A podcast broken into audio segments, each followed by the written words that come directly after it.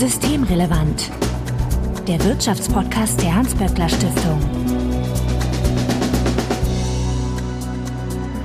ist Donnerstag, der 13. April 2023. Willkommen zur 139. Ausgabe von Systemrelevant. Bettina Kohlrausch, ich grüße dich. Hallo. Du bist die Direktorin des WSI, dem Wirtschafts- und Sozialwissenschaftlichen Institut der Hans-Böckler-Stiftung. Und du warst schon eine Weile nicht mehr hier, deswegen freue ich mich, dich das mal wieder stimmt, zu hören. Das stimmt. Vorweg wie immer der Hinweis, dass wenn ihr uns erreichen möchtet, um Ideen, Fragen oder um mit Kunst zu tun, dann könnt ihr uns beispielsweise auf Twitter antickern, at böckler-de oder auch per E-Mail an systemrelevant.böckler.de. Also Hinweise, Korrekturen, Anregungen bitte einfach einsenden und wir freuen uns, wenn ihr uns in einem Podcatcher eurer Wahl abonniert. Bettina findet ihr auf Twitter als Betty Kohlrausch. Mein Name ist Marco Herak und wir wollen uns heute mit der Kindergrundsicherung befassen. Das Ziel dieser Kindergrundsicherung ist, Kinder aus der Armut zu holen und Leistungen zusammenzufassen. Ich sag mal Klammer auf, ich erinnere mich da so ein bisschen an Hartz IV, Klammer zu. Natürlich geht es im Grunde wie immer um Geld. Und Christian Lindner hat da auch gleich mal die Latte ganz hochgelegt. Für Familien mit Kindern sei bereits viel passiert, hat er gesagt. Und damit sei das Wesentliche in Sachen Finanzen bereits getan. Damit wollte er wohl sagen, mehr Geld für die Kinder kann ich mir jetzt nicht unbedingt vorstellen. Ja, Bettina, bevor wir dazu kommen, Kindergrundsicherung, kannst du mir ganz kurz erläutern, was da die Idee ist? Das kann ich gerne tun. Wenn man es ganz grob formuliert, dann ist es ja im Moment so, dass die Absicherung von Kindern, je nachdem, wie viel die Eltern verdienen, auch von durch unterschiedliche Leistungen des Staates gewährt wird. Also das, die wichtigsten sind sicherlich Bürgergeld, über das Kinder auch abgesichert werden, wenn die Eltern Bürgergeld beziehen. Dann gibt es Kindergeld, dann gibt es Kinderfreibeträge und dann gibt es auch noch Kinderzuschlag für Eltern mit geringem Einkommen. Wir können ja vielleicht nochmal nachher genauer uns angucken, was eigentlich für was ist und wie das funktioniert. Aber das sind eben unterschiedliche Leistungen. Es gibt noch eine ganze Menge mehr. Man kann zum Beispiel bestimmte Sachen auch noch von der Steuer absetzen, die man für Kinder ausgibt. Oder man kann Leistungen aus dem Bildungs- und Teilhabepaket bekommen. Aber das sind so die vier großen. Und die werden eben auch unterschiedlich, also der Zugang dazu ist unterschiedlich geregelt. Manche kriegt man automatisch, manche muss man beantragen. Und die Grundsicherung hat jetzt die Idee oder äh, beruht auf der Idee, diese Leistungen zu bündeln und damit auch den Zugang zu vereinfachen. Das ist sozusagen die Grundidee, ne, dass man das alles zusammenführt, weil wir wissen, dass diese Leistungen, insbesondere zum Beispiel der Kinderzuschlag, der für Eltern mit geringem Einkommen ist, die aber dann mit dem Kinderzuschlag über dem Bürgergeldanspruch liegen, dass der von ich glaube, 70 Prozent, also einen wahnsinnig hohen Anteil überhaupt nicht, denen das zusteht, die das überhaupt nicht in Anspruch nehmen, weil das nicht bekannt ist und weil es aufwendig ist, das zu beantragen. Und das soll eben auch dadurch vereinfacht werden, dass das der Zugang eben für alle, die, die ein Recht drauf haben, auch gewährleistet ist. Also es geht um eine Zusammenfassung, eine Vereinfachung von Leistungen und die Konfliktfrage, die damit verbunden ist, ist im Moment eben auch, geht es auch um eine Erhöhung von Leistungen. Das ist auf jeden Fall nicht konsensual und es gibt noch eine ganze Menge anderer Fragen, die geklärt werden müssen und die im Moment einfach noch, noch in der Debatte sind. Und warum macht man das alles? Also Geht es da einfach nur um Vereinfachung oder ist da schon auch das Thema, dass die Kinder vielleicht zu wenig Geld bekommen? Weil wenn wir über Grundsicherung reden, dann reden wir ja quasi über Hartz IV für Kinder, ne? Oder über Bürgergeld für Kinder. Ja, nicht nur, wobei ja alle Kinder irgendwelche Form der Entlastung vom Staat bekommen. Ne? Oder also natürlich die Eltern, aber es gibt ja, wie gesagt, das Kindergeld oder es gibt die Kinderfreibeträge, die Eltern mit höherem Einkommen bekommen. Also das wird vom Finanzamt automatisch ausgerechnet, ob es sich lohnt, ja, dass man Kindergeld bekommt oder Kinderfreibeträge. Und das können bis maximal 354 Euro sein, hängt eben davon ab, wie viel man verdient. Das ist zum Beispiel auch eine Ungerechtigkeit in dem System. Tatsächlich kriegen Kinder von Eltern mit höheren Einkommen mehr Geld und werden stärker. Diese Kinderfreibeträge mitrechnet, kriegen sie vom Staat letztlich mehr Geld als Kinder von Eltern mit geringem Einkommen. Und das ist natürlich auch so eine Unwucht im System, die ja auch widersinnig ist. Das heißt, es gibt sozusagen Unlogiken in diesem System, aber es gibt natürlich auch ein ganz reales Problem der Kinderarmut. Und das war sicherlich auch der Anstoß, warum begonnen wurde, darüber zu debattieren. Es gab gerade Anfang des Jahres, glaube ich, eine größere Studie der Bertelsmann Stiftung. Die haben gesagt, dass jedes fünfte Kind, das sind 2,8 Millionen Kinder in Deutschland, in einer Armutslage aufwachsen. Jedes fünfte Kind, also 20 Prozent. Das ist ja irre. Das ist wirklich irre. Und hinzu kommt, dass zwei Drittel sind sozusagen für dieses Armut ein Dauerzustand. Das heißt, sie leben mindestens fünf Jahre durchgehend oder wiederkehrend in Armut. Und wir haben auch gesehen, dass sozusagen diese verfestigte Armut auch zum Beispiel, das ist was besonders häufig Kinder von Alleinerziehende erleben, häufiger noch als andere Kinder. Das heißt, wir haben einfach ein soziales Problem. Es ist auch so, dass die Kinderarmut auf hohem Niveau verharrt seit Jahren, dass sich da nichts tut, ja, dass man nicht sagen kann, das ist jetzt irgendwie ein aktuelles Phänomen oder ein kurzfristiges Phänomen. Und da sind die Folgen von Corona noch gar nicht eingerechnet. Und wir haben ja auch schon öfter darüber gesprochen, dass wir und eigentlich alle ArmutsforscherInnen davon ausgehen, dass Corona diese Fragen von Armut eher noch verschärft. Das heißt, wir haben ein Problem und vielleicht nochmal auch ein Punkt dazu, was es eigentlich heißt, ja. Also Armut hat einfach Folgen für Kinder und nimmt ihnen schon Chancen in Bezug auf das ganze weitere Leben. Die berichten erstmal ganz konkret natürlich, dass ihr aktuelles Leben stark eingeschränkt ist. Sie können seltener sich neue Kleidung kaufen. Sie haben öfter keinen Computer mit Internet. Das sind jetzt alles Befunde von der Bertelsmann-Studie. Ihre Mobilität ist eingeschränkt. Sie haben keinen ruhigen Rückzugsort zum Lernen zu Hause und sie sind seltener in, in, einem Verein. Sie geben häufiger an, dass sie sich schämen, was ich wirklich ganz, ganz traurig finde. Äh, schämen, wenn sie Freunde mit nach Hause nehmen. Sie sagen Kindergeburtstage ab, weil sie kein Geschenk haben. Sie nehmen nicht an Ausflügen teil in der Schule, weil der Punkt natürlich auch der ist, selbst wenn, das ist bei uns auch so, dass es in der Regel, also es jetzt kann ich berichten von den Schulen meiner Kinder, dass immer, wenn ein Ausflug ist, ins Theater darauf verwiesen wird, wenn sie jetzt kein Geld haben, dann gibt es die und die Möglichkeit Möglichkeiten. Aber das ist natürlich jedes Mal mit Scham behaftet, dass man dann zur Lehrerin gehen muss und sagen kann, tut mir leid, aber die vier Euro für das Kindertheater, die sind diese, diesen Monat bei mir einfach nicht drin. Ja. Mhm. Und dann führt das eben dazu, dass man das Kind an dem Tag dann eben krank meldet und es nicht mit ins Theater geht. Und das ist natürlich einfach ein Zustand, der sehr belastend ist für die Kinder jetzt, der aber auch langfristige Folgen hat. Also sie haben Kinder aus armen Haushalten, haben geringere Bildungschancen und sie werden zusätzlich auch noch benachteiligt. Das heißt, bei gleichen Leistungen kriegen arme Kinder zum Beispiel seltener eine Empfehlung fürs Gymnasium.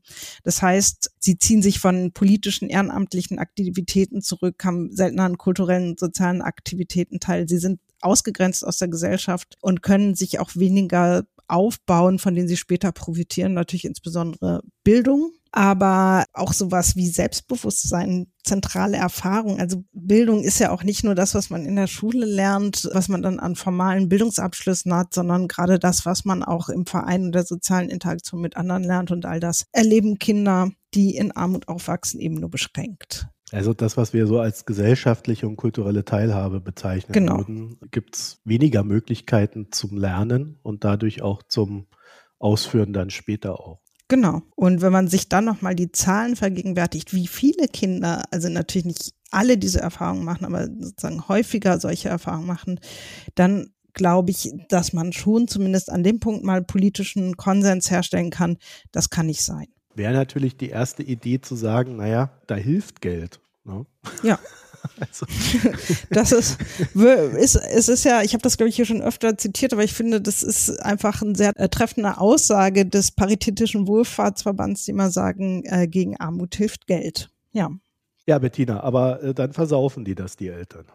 Genau. Sagte letztens ein FDP-Politiker und ich habe mich irgendwie so in die 1990er zurückversetzt gefühlt genau. oder Anfang der 2000er, als wir eh schon mal so eine Debatten hatten und äh, eine große Boulevardzeitung quasi einen Arbeitslosen, ich sag mal in Anführungszeichen, Schmarotzer nach dem anderen äh, in die Öffentlichkeit zerrt und sagt, guck, der lebt in Florida und dem geht's gut und er genau. versäuft unser Geld. Genau, und interessanterweise ist das ja eigentlich in der Öffentlichkeit hat sich dann der Blick auf Armut, glaube ich, wirklich ein Stück weit auch verändert, dass auch stärker gesehen wird, auch in boulevardeskeren Formaten habe ich den Eindruck, welche Not dahinter steht. Und es ist aber auch sehr gut erforscht, dass Eltern, die arm sind, das nicht tun. Das bedeutet natürlich nicht, dass man den einen findet, der das macht, wenn man lange genug sucht, ja. Ja, man findet aber auch den einen Reichen, der die Steuern hinterzieht. Genau, genau. Und ganz ehrlich, ich meine, ich kriege, also von unserem Kinderfreibetrag habe ich möglicherweise auch meinen Kindern nicht immer irgendwie, also natürlich geben wir ausreichend Geld für unsere Kinder aus, aber wir brauchen das nicht und auch ich gebe durchaus Geld für Wein aus gelegentlich, ja. Aber nein, es ist wirklich gut erforscht, dass Eltern, gerade arme Eltern, in der Regel wirklich selber auch darauf verzichten, Grundbedürfnisse bis hin zu Essen nicht zu erfüllen, weil sie wirklich alles für ihre Kinder tun. Und das finde ich auch nochmal ganz wichtig zu sagen, dass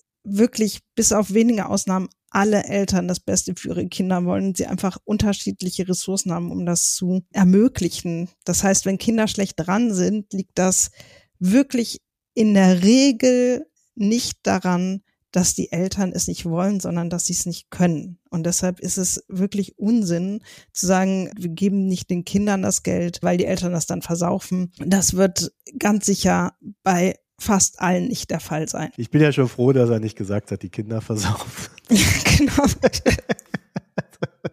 Das wäre dann noch die Steigerung des Ganzen gewesen. Also das heißt, also man kann schon sagen, zumindest wenn wir in dem Bereich der Kindergrundsicherung über den Bereich Kinderarmut reden, dann ist die Antwort auf sehr viele Fragen recht simpel. Gebt dem Menschen mehr Geld, damit mehr Geld für die Kinder da ist.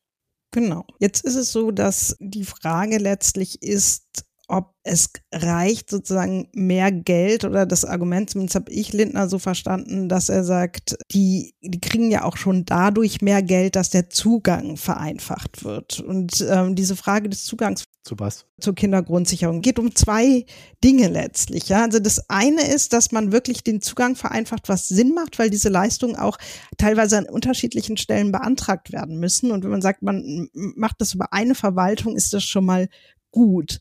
Der Punkt ist, dass wir jetzt auch schon im Zugang eine ziemliche Ungerechtigkeit haben. Ich habe ja eben gesagt, dass letztlich das Finanzamt prüft, lohnt sich für Sie Kinderfreibetrag oder Kindergeld. Das heißt, es läuft bei mir sozusagen, ich muss nichts dafür tun, das macht der Staat für mich. Während wenn ich jetzt einen Kinderzuschlag zum Beispiel haben möchte, den eben beantragen muss. Das heißt, ich muss mich aktiv darum kümmern. Und allein das führt tatsächlich dazu, dass viele Leistungen, die auf die Kinder ein Recht haben, nicht ankommen.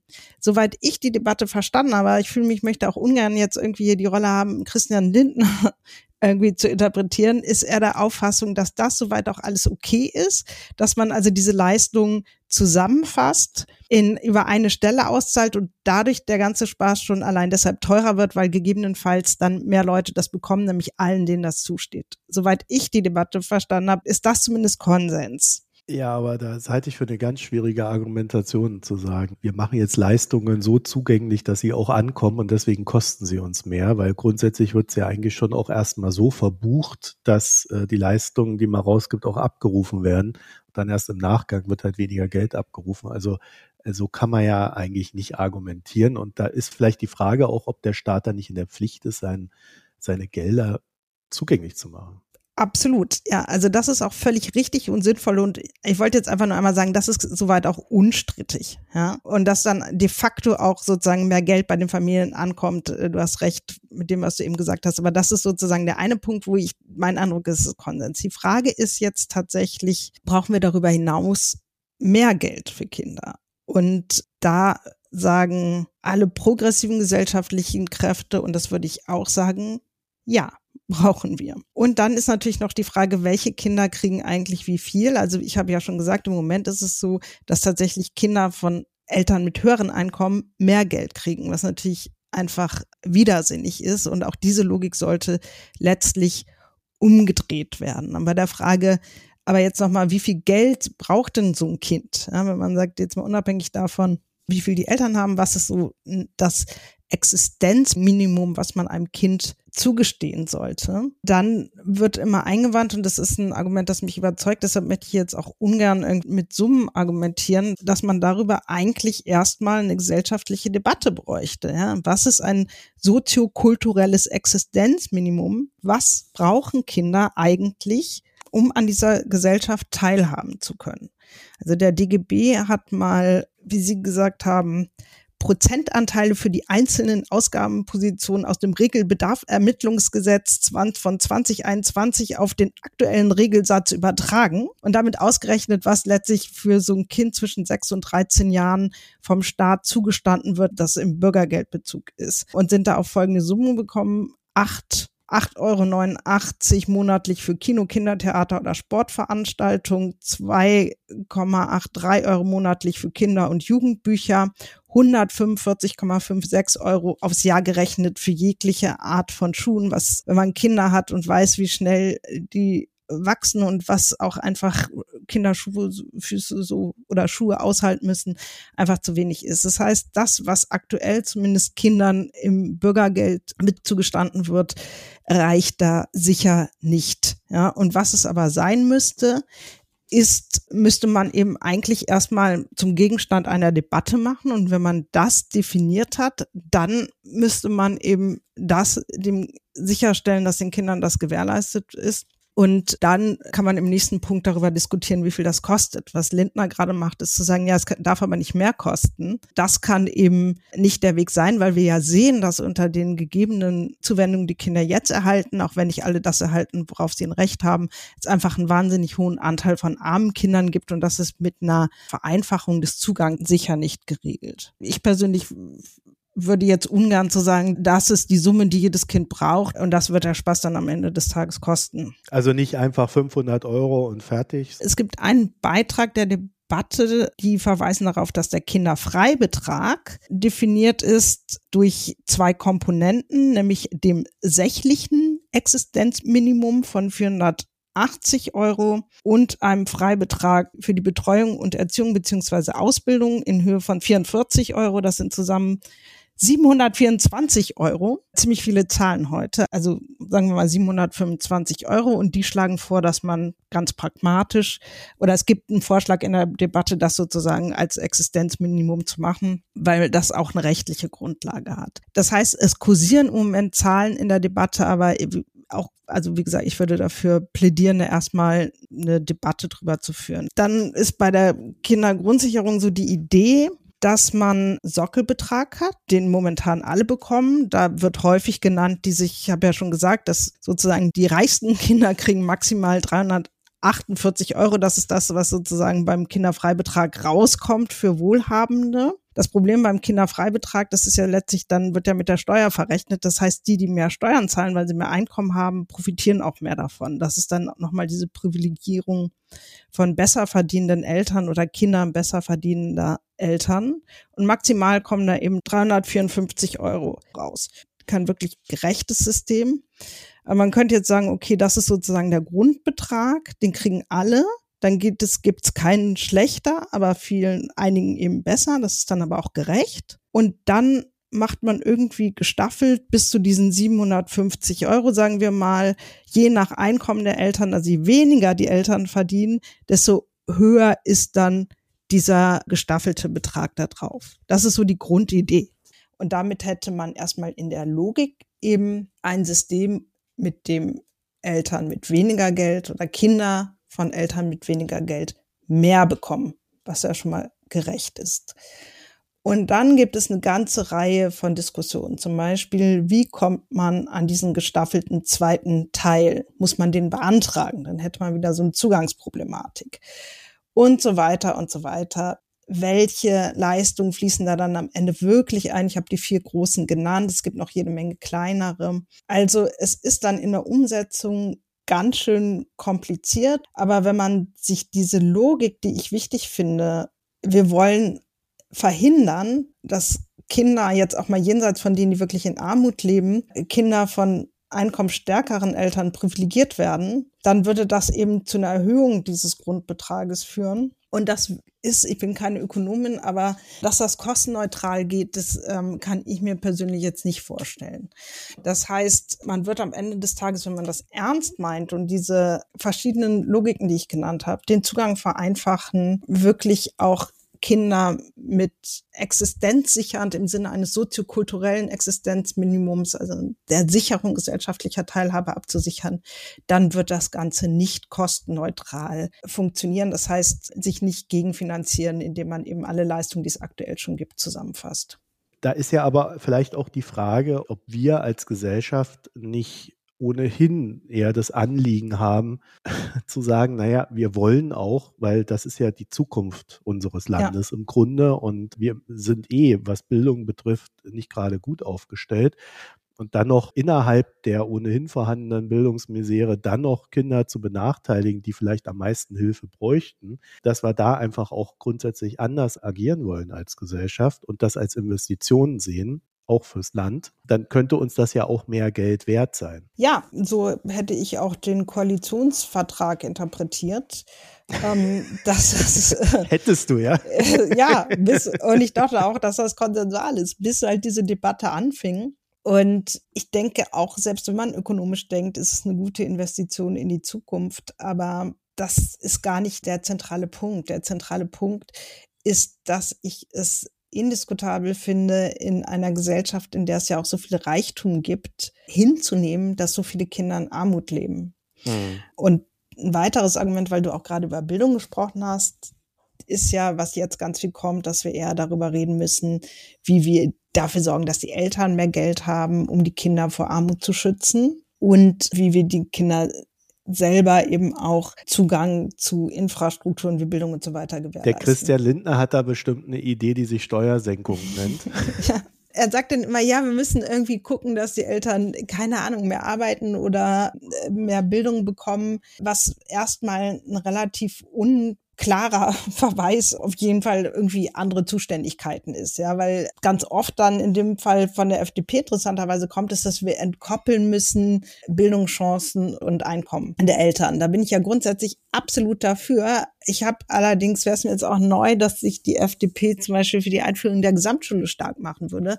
Das hilft nämlich zu so einer Entkopplung. Aber ganz grundsätzlich finde ich es auch wichtig, dass genau das, was nämlich gerade versucht wird, nicht passieren darf. Es gibt die finanziellen Zuwendungen, die Eltern und ja nicht nur Eltern von armen Kindern oder arme Eltern bekommen, sondern alle, weil wir als Gesellschaft wollen, dass Kinder aufwachsen und Eltern Kinder bekommen, die haben erstmal nichts damit zu tun, dass natürlich auch finanzielle Mittel und zwar stärker als bisher in soziale Infrastrukturen oder öffentliche Infrastrukturen investiert werden müssen, damit Kinder auch Teilhabe im Sinne von Teilhabe an Bildung und so weiter erleben. Das eine ist kein Ersatz für das andere, sondern es funktioniert nur in der Ergänzung. Und das finde ich, es erinnert mich an so eine Debatte, die wir Ende der 90ern, gab es mal so eine Diskussion über präventive Sozialpolitik das war auch so ein bisschen dann die Vorbereitung dieser ganzen Agenda 2010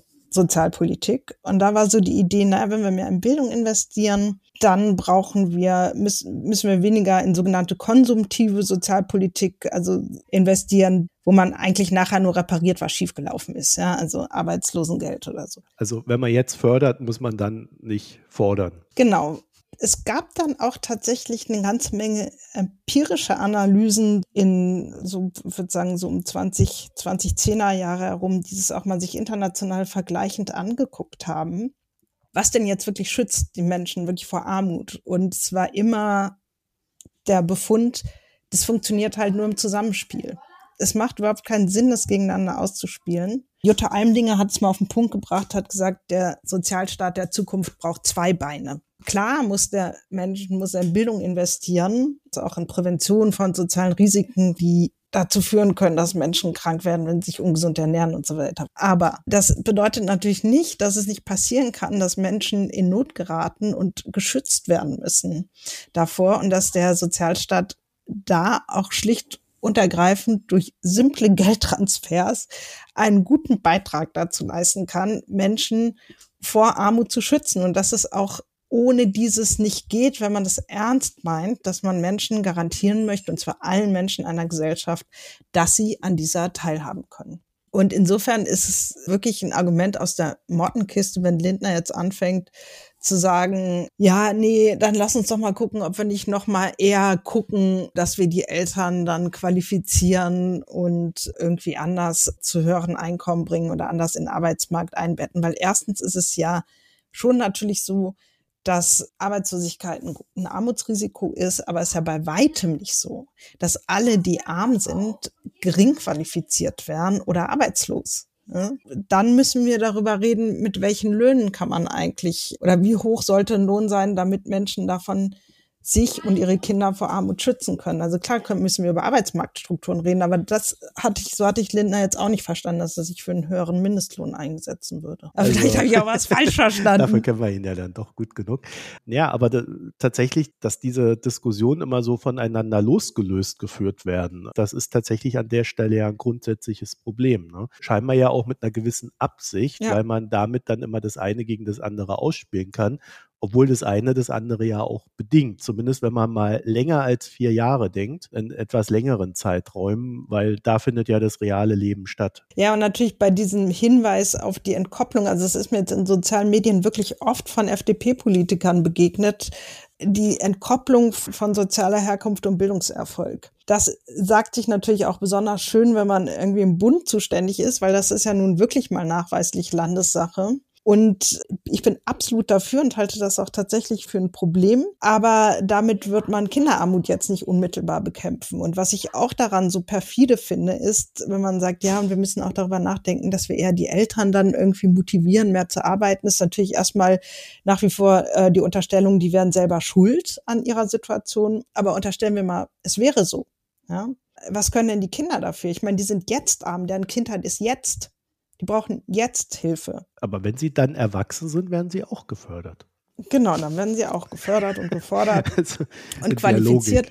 Und gleichzeitig wird ja absurderweise wirklich überhaupt nichts dafür getan. Ich habe mich schon mehrfach hier darüber aufgeregt, ernsthaft die Lücken, die Bildungslücken, die durch Corona entstanden sind, zu beheben. Also, also ich sehe in keiner Weise, wie dieses Anliegen auch irgendwie durch, durch Handlung oder konkrete Politikvorschläge unterfüttert würde. Und natürlich ist das alles sinnvoll, was da gefordert wird für Qualifizierung, wenn es umgesetzt wird. Aber das hat nichts mit, mit der Kindergrundsicherung zu tun. Jetzt haben wir diese Diskussion und wir sehen eigentlich schon anhand unseres Gesprächs, in welche Richtung sie gehen wird. Wir haben jetzt auch gelernt, dass äh, die Fronten aufgrund diverser Wahlergebnisse eher härter geworden ja. sind und man lauter solche Themen debattiert.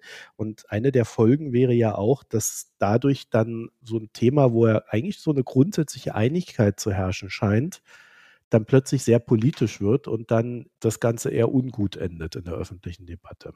Ja, also ich weiß nicht, ich hänge gerade an dem Wort öffentliche Debatte, weil mein Eindruck ist, es gibt eigentlich eine große Unterstützung für das Anliegen. Und es gibt ja auch ein großes Bewusstsein für soziale Ungleichheit und auch große Sorgen sehen wir immer in der sozialen Ungleichheit. Das heißt, es könnte sein, dass bestimmte machtdynamische Prozesse dazu führen, dass da jetzt ein wirklich sinnvolles Vorhaben nicht so umgesetzt wird, dass es Kinder effektiv vor Armut schützt. Das ist schon auch meine Sorge, aber ich möchte jetzt auch nicht den Tag sozusagen vor dem Abend kritisieren.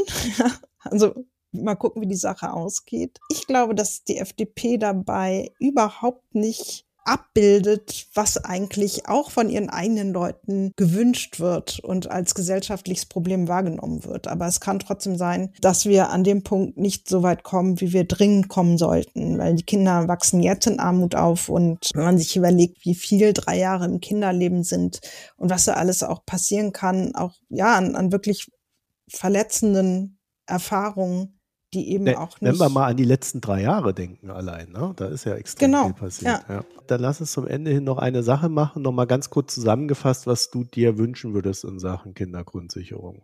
Ich wünsche mir, dass wir erstmal als Gesellschaft eine Debatte über die Höhe eines soziokulturellen Existenzminimums für Kinder führen und dass dann natürlich auch im Ergebnis eine angemessene Höhe festgelegt wird und dass das die Logik ist, nach der die Kindergrundsicherung dann ausgestaltet wird. Und ich wünsche mir tatsächlich, dass wir bei den Zugängen weiterkommen und dieses äh, Instrument dann so ausgestaltet wird, dass wirklich alle Kinder einen Zugang zu dieser finanziellen Zuwendung haben oder zu dieser Grund Grundsicherung haben.